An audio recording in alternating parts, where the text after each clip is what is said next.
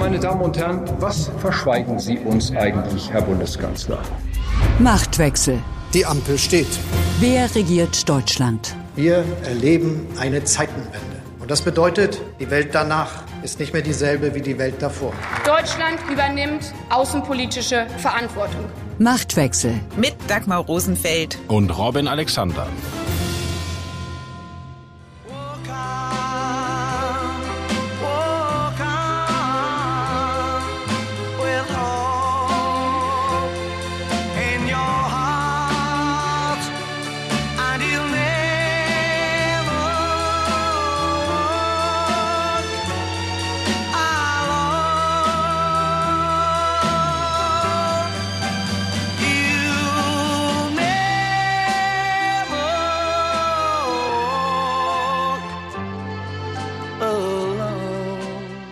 You'll Never Walk Alone.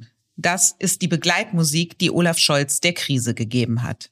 In welche Richtung die Koalition in der Atomkraftfrage walkt, das hat nun der Kanzler alone entschieden. Frei nach Goethes Erlkönig und seid ihr nicht willig, so gebrauche ich Richtlinienkompetenz. Insgesamt drei Treffen mit Christian Lindner und Robert Habeck waren ohne Ergebnis geblieben. Die Grünen hatten mit ihrem Parteitagsbeschluss, zwei AKWs bis Mitte April weiterlaufen zu lassen, das AKW Emsland in Niedersachsen aber zum Jahresende vom Netz zu nehmen, versucht Fakten zu schaffen, wissend, dass diese für die FDP nicht tragbar sein würden. Jetzt hat Scholz entschieden. Alle drei Kraftwerke bleiben bis Mitte April am Netz. Und dann ist Schluss. Im politischen Berlin hat nun der grün-liberale Umdeutungswettbewerb begonnen. Sind wir der Lösung der Energiekrise durch die dreimonatige Laufzeitverlängerung eines Kernkraftwerks wirklich näher gekommen? Walk on, das will die Ampel als Koalition tun. Ob with hope in your heart das muss offen bleiben. Wer sie aber anführt bei diesem Walk, das hat Olaf Scholz nun deutlich gemacht. Ob es ein Zeichen seiner Stärke oder Schwäche ist, dass er im ersten Jahr seiner Regierung schon zum Ultimativen greifen musste, darum geht es dieses Mal bei Machtwechsel. Und weil es für diesen Podcast keine Richtlinien gibt, weder bei der Musik noch bei der Themenkompetenz, sind das Machtwort von Scholz und seine Auswirkungen auf das innerkoalitionäre Gefüge in dieser Folge alles zugleich. Anfang und Ende, Hinterzimmer und Erkenntnis der Woche.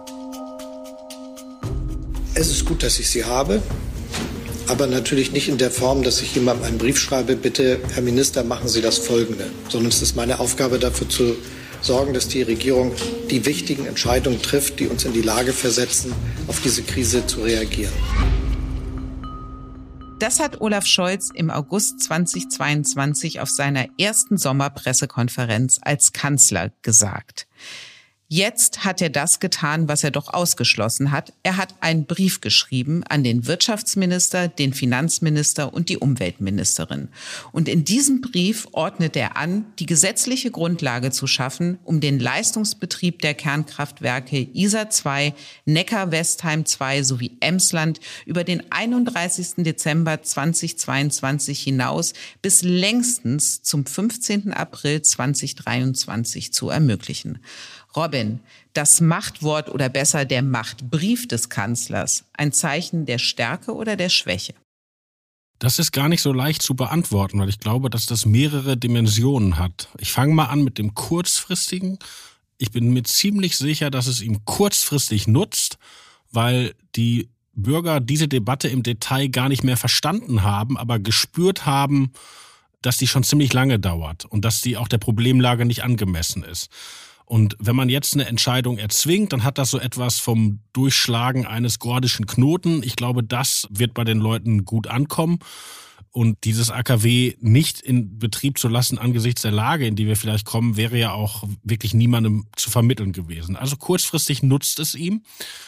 Mittel- und langfristig ist das schwieriger, weil er natürlich sehr früh zu einem Instrument gegriffen hat, zu dem Bundeskanzler normalerweise gar nicht greifen und mit dem sie auch nur drohen in fast letzter Instanz. Und da ist er schon ziemlich früh dran. Also welche weiteren Eskalationsmöglichkeiten er hätte, wenn die wirklich großen Fragen kommen, das steht in Frage. Ein kluger Mann aus der SPD, nämlich Franz Müntefering, hat, als er damals in die Große Koalition mit Angela Merkel 2005 eintrat, über die Richtlinienkompetenz Folgendes gesagt. Wer das macht in einer Koalition, der weiß, dass die Koalition zu Ende ist. Diese Müntefering-Worte, wie viel Wahrheit steckt da drin? Das hat Franz Müntefering in einem sehr, sehr speziellen historischen Kontext gesagt. Nämlich Angela Merkel hatte damals die Bundestagswahl ja nur um ein Haar gewonnen. So wie Olaf ja? Scholz diese Bundestagswahl nein, nein, nein, auch nur um ein Haar gewonnen nein, hat. Nein, doch, doch, es doch. Ist ja, es, Nein, es war bei Merkel noch knapper und die SPD hatte genauso viel Kabinettsmitglieder wie die Union und die SPD, die sozusagen noch halb traumatisiert war vom Verlust der Schröderschen Macht, trat eine Debatte los. In dieser Koalition gibt es gar keine Richtlinienkompetenz, also prinzipiell nicht. Und in die Debatte stieg ein gewisser Edmund Stoiber ein als CSU-Chef und auch jemand, der Frau Merkel nicht durchgehend wohlgesonnen war. Und er sagte, auch in dieser Koalition, wo es so knapp ist, gibt es keine Richtlinienkompetenz. Und dann musste Frau Merkel auf dieser Richtlinienkompetenz beharren, also alles eine im Abstraktum geführte Debatte. Und natürlich hat sie recht, Kanzlerin ist Kanzlerin, egal wie knapp. Und Müntefering fügte das dann an, um seiner SPD ein bisschen vom Baum zu helfen. Okay, vom Baum geholfen werden muss jetzt, glaube ich, auch den Grünen. Und es gab ja vorher Gespräche, um genau die Grünen vom Baum zu holen, aber auch die FDP vom Baum zu holen. Ich rede von den insgesamt drei Treffen, die Scholz mit Lindner und Habeck hatte. Und da ist ja nichts bei rumgekommen. Was hört man so im Hintergrund, was bei diesen Treffen besprochen wurde, welche Vorschläge auf dem Tisch waren und vor allem, wie war es atmosphärisch? Atmosphärisch ist es bei denen, die sind keine Freunde, aber die haben schon eine Kollegialität und eine Professionalität. Also die haben sich da auf jeden Fall nach dem, was ich gehört habe, nicht angebrüllt oder so. Das Interessante ist ja, das letzte Gespräch war am Sonntag, ging ohne Entscheidung auseinander, aber auch ohne Verabredung für weitere Treffen. Das hatten nicht alle gemerkt. Zum Beispiel hat interessanterweise der FDP-Generalsekretär anschließend auf einer Pressekonferenz gesagt, es wird noch weitere Gespräche geben, was aber ein Irrtum war und sein Pressesprecher musste ein paar Journalisten anrufen und sagen, äh, wir haben uns vertan. Es wussten also nur diese drei Männer.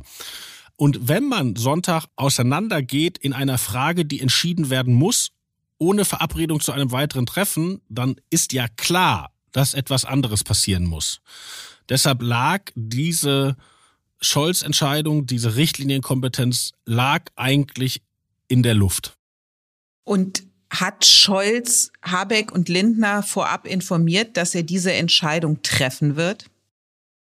Erst einmal glaube ich, dass Habeck und Lindner das schon am Sonntag wussten, weil, wie gesagt, es war klar, dass das anders entschieden werden muss, wenn man keinen Konsens herkriegt. Und dann am Montag gab es am späten Nachmittag Telefonate, wo Scholz dies Habeck, Lindner und den Parteivorsitzenden ankündigte. Die Reaktion, die intern darauf, was hast du darüber gehört? Das ist auf FDP-Seite als Sieg aufgenommen worden. Man hat sich durchgesetzt und so weiter. Auf SPD-Seite ist es auch gefeiert worden, weil man auf der SPD-Seite sich Sorgen machte, dass Scholz in diesem Streit vorher gar nicht erkennbar war und die ganze SPD eigentlich nicht. Und auf grüner Seite ist es wirklich furchtbar interessant. Ein Teil der Grünen, denen ist da fast eine Welt zusammengebrochen. Also die Empörung von Jürgen Trittin war völlig authentisch und nicht gespielt. Und die hat er ja noch bis in den Dienstagmorgen in Interviews getragen. Und andere in den Grünen sind auch ganz bestürzt. Bevor wir über die Empörung von Jürgen Trittin und auch den Umgang der Grünen mit dieser Entscheidung sprechen, du hast selber gesagt, die FDP feiert es als Sieg. Mir leuchtet das ehrlich gesagt überhaupt nicht ein, wieso das ein Sieg für die FDP ist. Was Lindner wollte, war, alle drei AKWs bis ins Jahr 2024 laufen zu lassen. Jetzt gibt es ein AKW für drei Monate mehr. Wo ist da der Sieg der FDP, Robin? Die FDP hat nach der Zeitenwende relativ schnell, wenn ich mich richtig erinnere, sogar schon im März gesagt, jetzt muss alles ans Netz, was wir haben. Kernkraft und Kohlekraft. Und das war damals noch umstritten. Das wollten die Grünen nicht. Und nach vielen Monaten Streit sind wir jetzt genau da. Die Frage, ob wir da nur jetzt für den einen Winter sind, ist natürlich legitim und zwischenzeitlich hatte Lindner auch auf seinen Formulierungen draufgesattelt. Aber dass man jetzt gegen eine Gesetzeslage, weil die Gesetzeslage war ja Schluss am Neujahrstag, nicht nur zwei, sondern drei AKWs weiterlaufen lässt, das war die liberale Forderung und die wird jetzt Realität. Aber mit der Forderung, es bis ins Jahr 2024 zu tun, sind doch auch Erwartungen in der Öffentlichkeit und vor allem unter FDP-Anhängern geweckt worden, die jetzt nicht erfüllt werden. Das weiß ich nicht. Ich glaube nicht, dass die Leute draußen irgendwie generell Atomkraft als das Allertollste ansehen. Die Leute haben einfach Angst, dass in diesem Winter das Licht ausgeht. So. Und darauf ist natürlich eine Lösung für diesen Winter passend. Und die Frage, die danach kommt, wie kommen wir über den nächsten Winter, die kann man ja in der Tat stellen. Aber dass man jetzt erstmal über diesen einen Winter kommt, ich glaube, das kann man begründen. Aber du, Robin, du hast es noch in der letzten Folge auch unseres Podcasts erwähnt. So viele Experten sagen, der nächste Winter wird das eigentliche Problem werden. Jetzt sind die Gasspeicher voll. Aber wie kriegen wir sie ein zweites Mal gefüllt? Weil das, wenn die AKWs endgültig vom Netz sind, ein Energiewunder geschehen wird, das ist ja nun auch nicht gegeben. Ja, aber im nächsten Jahr gibt es ja die neuen LNG-Terminals die sind ja bis jetzt nur Worte. Die müssen ja erst noch fertig gebaut und angeschlossen werden. Und im nächsten Jahr greift sozusagen, was die Ampel jetzt die ganze Zeit angeleiert hat. Also wo kriegen wir unser Gas her alternativ zu Russland? Ich habe keine Ahnung, ob das klappt. Aber wenn es nicht klappt, werden wir doch die Debatte sowieso wieder kriegen. Werbung. Moin. Hier ist Henning Fein vom Phrasenmäher, dem Podcast zu Hause der Fußballstars. Ja, sag ich, ist doch kein Thema, aber dann erklär's mir und mach mich nicht zum Idioten. Wenn du Lust hast, die Spieler, Trainer, Manager und natürlich Legenden mal richtig kennenzulernen, dann hör den Phrasenmäher.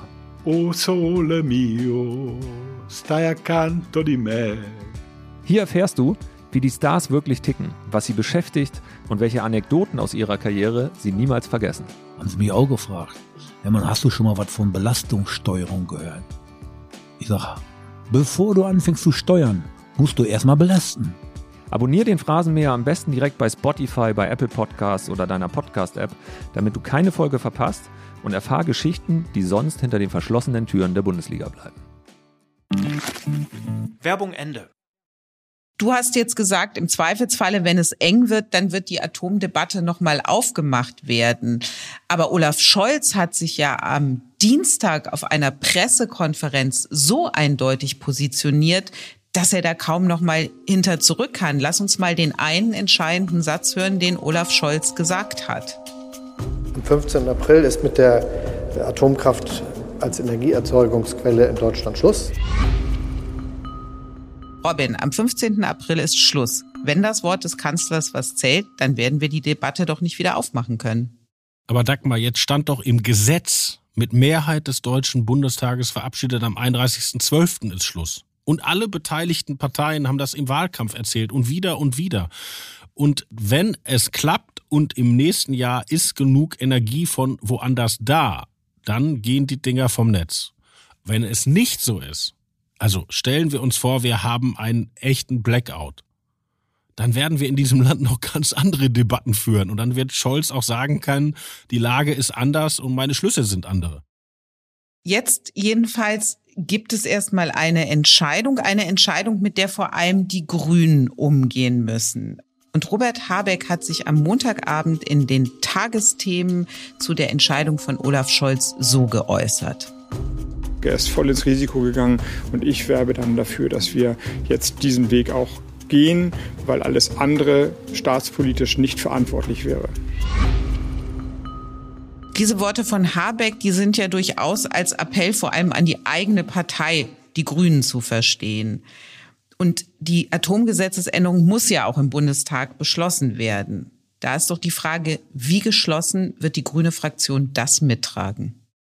Das weiß ich nicht, weil die Debatte da aktuell während wir reden läuft. Aber das Besondere daran ist, und ich glaube, das lohnt sich, das zu verstehen, ist, es ist nicht so, dass Scholz Robert Habeck etwas aufzwingt, was dem inhaltlich wahnsinnig widerstrebt. Was ein klassischer Fall wäre für Richtlinienkompetenz. Also historisches Beispiel, Angela Merkel droht Horst Seehofer, wenn du Migranten an der Grenze zurückweisen lässt durch die Bundespolizei, dann gebrauche ich meine Richtlinienkompetenz. Also sie sind in diesem Fall in einer Sachfrage ganz unterschiedlicher Meinung und die Kanzlerin entscheidet halt dann mit ihrer Autorität. In diesem Fall ist es anders. Robert Habeck trägt diesen Kompromiss inhaltlich mit. Er hat nur nicht die Kraft, ihn gegenüber seinen eigenen Leuten durchzusetzen und er leiht sich diese Autorität von Olaf Scholz. Das ist das Bemerkenswerte. Ich kenne auch gar keinen Fall, der nur annähernd so ähnlich gelagert wäre oder mal passiert ist. Das ist das Bemerkenswerte an diesem Vorgang. Da muss ich gerade an Worte denken, die Robert Habeck vor nicht allzu langer Zeit über Olaf Scholz gesagt hat, und zwar nach der Kabinettsklausur in Meseberg. Lass uns die noch einmal anhören. Diese Klausur hat noch einmal mehr gezeigt und das hat das letzte Dreivierteljahr gezeigt und ich glaube, ich spreche für das gesamte Kabinett und ich spreche für die grünen Kabinettsmitglieder, sicherlich aber auch für die anderen Kollegen und für mich persönlich allemal, wie gut es ist, dass Olaf Scholz diese Regierung führt. Mit seiner Erfahrung, mit seiner Umsicht, mit seiner Ruhe führt ihr dieses Land sicher durch. Und ich bin froh, dass es genauso ist. Und jetzt, Robin, führt Olaf Scholz sozusagen auch Robert Habeck sicher durch die grünen Befindlichkeitshürden. Ja, das Zitat, was du gerade eingespielt hast, war auf dem Höhepunkt der Habeck-Popularität. Also als sich die liberale Presse überschlug, wäre er nicht der bessere Kanzler und er kann so toll reden und der Scholz sagt nichts und das wollen wir alles nicht. Und das war sozusagen eine Geste von Robert Habeck, macht mir den Scholz nicht so schlecht. Mittlerweile hat Habeck ja deutlich Federn gelassen. Sein handwerkliches Geschick steht in Frage, Stichwort Gasumlage. Und in den ersten Umfragen liegt die SPD auch wieder vor den Grünen. Und in dieser Lage muss ein Robert Habeck, der ja politisch dafür steht, den Führungsanspruch der SPD im linken Lager in Frage zu stellen, der die Grünen als eine Art Volkspartei sieht, auf Augenhöhe mit der Union und der schon den letzten Bundestagswahlkampf als Katastrophe empfand. So einer muss zum SPD-Kanzler gehen und um dessen Autorität eigentlich, er muss sich die leihen. Also um in dem alten Bild zu bleiben, Koch und Kellner, was Gerd Schröder immer gesagt hat, um die Grünen zu dissen. Ja, davon wollten die Grünen runter. Und jetzt ist es so ein bisschen so, dass sie fast Olaf Scholz gesagt haben, mach uns den Koch. Runter wollte die Ampel insgesamt ja auch von einem Politikstil, in dem es um Gewinner und Verlierer geht. Es sollte immer in der Sache entschieden werden. Man wollte auf Augenhöhe miteinander regieren. Das muss man sagen, ist jetzt vorbei. Und der Streit, den dieses eine AKW ausgelöst hat, der hat diese Regierung jetzt über Wochen beschäftigt. Offen ist auch geworden, wie schwierig das Verhältnis zwischen Habeck und Lindner ist. Und es ist auch noch mal klar geworden, wie in der Parteifolklore sowohl der FDP als auch der Grünen die Aversion jeweils dem anderen gegenüber, wie tief die sitzt. Wie soll das jetzt weitergehen, ein gemeinsames Regieren, nachdem sie an dieser einen Sache schon fast zerrissen worden sind? Die Frage ist jetzt erstmal, wie schnell die das alles umsetzen, weil weder für die AKWs gibt es einen Zeitplan, die Entscheidung ist jetzt diese Woche aus dem Bundestag wieder runtergenommen worden, und auch der große Abwehrschirm, den Olaf Scholz ja Doppelwumms nennt, ist ja noch lange nicht gesetzgeberisch in Sack und Tüten. Also die haben sich bis jetzt immer nur auf Vorhaben geeinigt und die ganze parlamentarische Abwicklung steht noch an. Und atmosphärisch ist sowas zu kitten wie gesagt, ich bin nicht der Meinung, dass der Riss zwischen diesen drei führenden Protagonisten so epochal ist, dass das ganze Ding wackelt. Weil, wie gesagt, es ist nicht so, dass Olaf Scholz Robert Habeck etwas aufzwingt, wo der nicht in Schlaf kommt. Und es ist auch nicht so, also ich denke, dass die Grünen sauer sind, dass Lindner sie in dieses dritte AKW getrieben hat. Aber ehrlich gesagt, die FDP ist aus vier Wahlen als Verlierer hervorgegangen. Und einem Publikum in einer Energie und absehbar auch Stromkrise. Also ich meine, wir haben Ministerpräsidenten, die davon sprechen, es fällt ein paar Stunden der Strom aus. In der Zeit freiwillig ein Atomkraftwerk abzuschalten, wem will man das denn erklären? Also wenn, wenn Lindner nicht die Debatte aufgemacht hätte, hätte Scholz es selber machen müssen. So. Und ich glaube, dass es wirklich, eigentlich ist es ein Ding, wo die Grünen ein Stück weit an sich selbst gescheitert sind. Und ich schätze Habeck so ein, dass er das verstanden hat. Haben die Grünen es denn auch verstanden? Also werden die Tritins dieser Welt jetzt Ruhe geben oder bekommen wir jetzt eine parteiinterne Debatte bei den Grünen vorgeführt? Das ist eine sehr interessante Frage, aber also Trittin ist da wahnsinnig kämpferisch und ich glaube, der wird da auch kein Jota Zweifel an sein Weltbild lassen. Aber es ist halt doch tatsächlich so, dieses Atomding ist der identitäre Kern der Grünen. Ja, und ich meine, in der letzten Woche hast du Greta Thunberg, die dir im Fernsehen sagt, das ist jetzt keine gute Idee, Kohlekraftwerke anzuschmeißen, um Atomkraftwerke zu substituieren, wenn man sie denn schon einmal hat.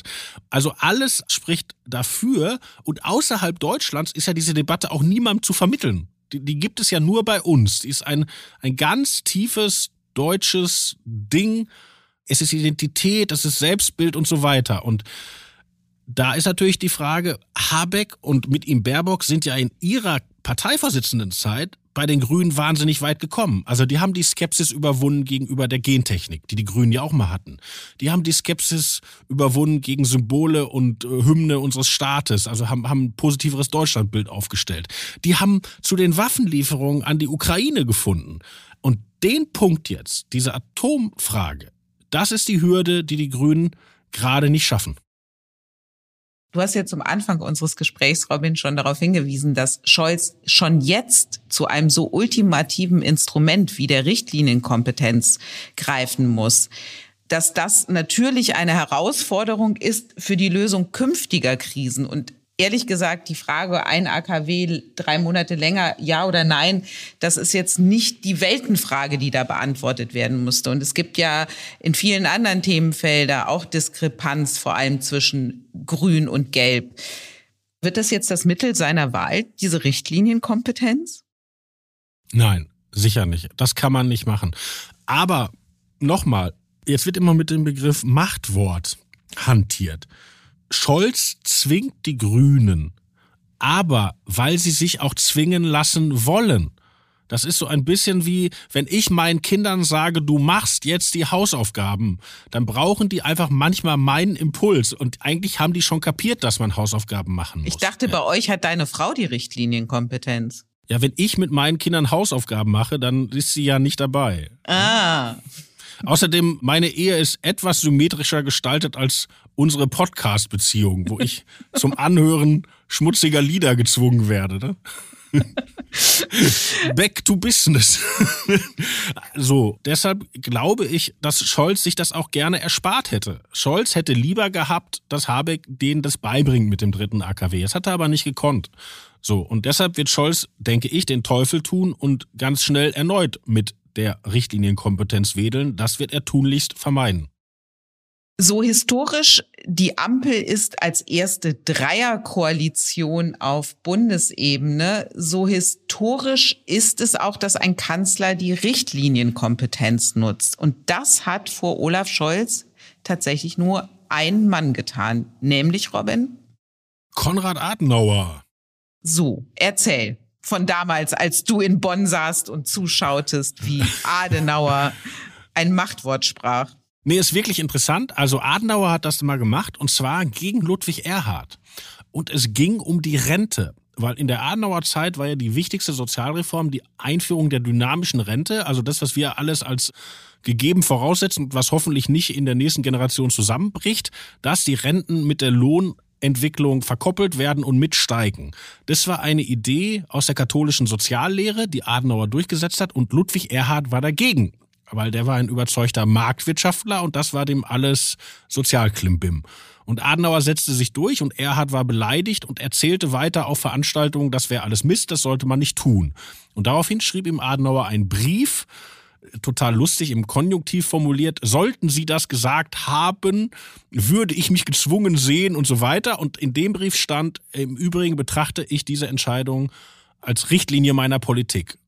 Aber da war halt der Fall, Erhard wollte wirklich was anderes und Adenauer hat ihm gesagt, du machst jetzt, was ich will. Und damit war es auch geklärt. Deshalb haben wir die dynamische Rente. Es gibt sogar noch einen zweiten Fall, wo Adenauer von der Richtlinienkompetenz Gebrauch gemacht hat. Das war gegenüber seinem Außenminister Heinrich von Brentano und es ging um die Deutschlandpolitik, aber an die Details kann nicht einmal ich mich noch erinnern. Und bei Angela Merkel war es dann so, sie hat Seehofer in der Flüchtlingsfrage mit ihrer Richtlinienkompetenz gedroht. Da ging es nämlich um Zurückweisung von Flüchtenden an der Grenze.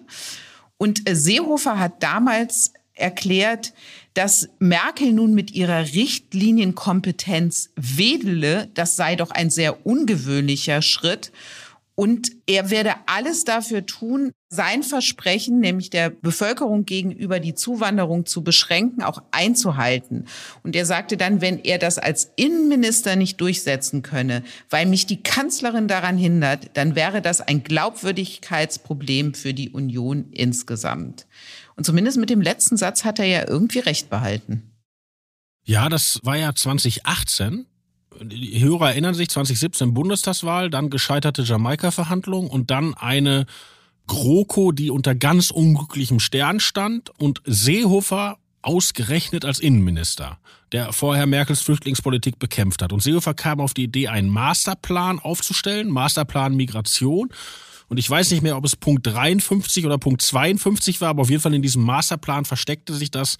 Wir machen auch Zurückweisungen an der deutschen Grenze von Leuten, die um Asyl nachsuchen. Und das war ja schon 2015, 16 die Mutter aller Schlachten in der Union gewesen.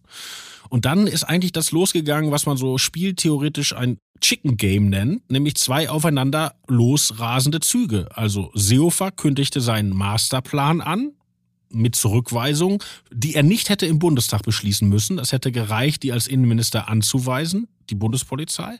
Und Merkel kündigte an, in diesem Fall ihn mit Richtlinienkompetenz daran zu hindern. Woraufhin Seehofer wieder ankündigte, dann war es das mit der Koalition. Also er hat es nicht ausgesprochen, aber hat so Sachen gesagt, das ist einem Parteivorsitzenden gegenüber nicht möglich. Und dann gab es diese seltsame Situation mit der getrennten Fraktionssitzung und großer Showdown. Und am Ende hat Seehofer nicht gewagt, diesen Masterplan anzuordnen und es kam zu keinen Zurückweisungen. Also wenn man so will, hat Merkels Drohung damals gereicht, wobei sie eine Menge gesichtswahrender Kompromisse, unter anderem die Abhaltung eines EU-Sonderrates in dieser Frage, durchgesetzt hat, um es Seehofer ein bisschen leichter zu machen. Aber verglichen mit dem, was da damals los gewesen ist, ist ja die jetzige Ampel nahezu friedfertig und einig.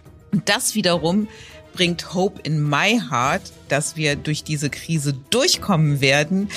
Und mit Hoffnung erfüllt mich auch schon die kommende Woche, denn da wird es die nächste Folge Machtwechsel geben. Die ist überall dort zu hören, wo es Podcasts gibt und natürlich auf welt.de. Und mit hoffnungsfrohem Herzen hat Robin jetzt das letzte Wort. Dagmar hat hier die Richtlinienkompetenz, aber ich das letzte Wort. Auf Wiederhören.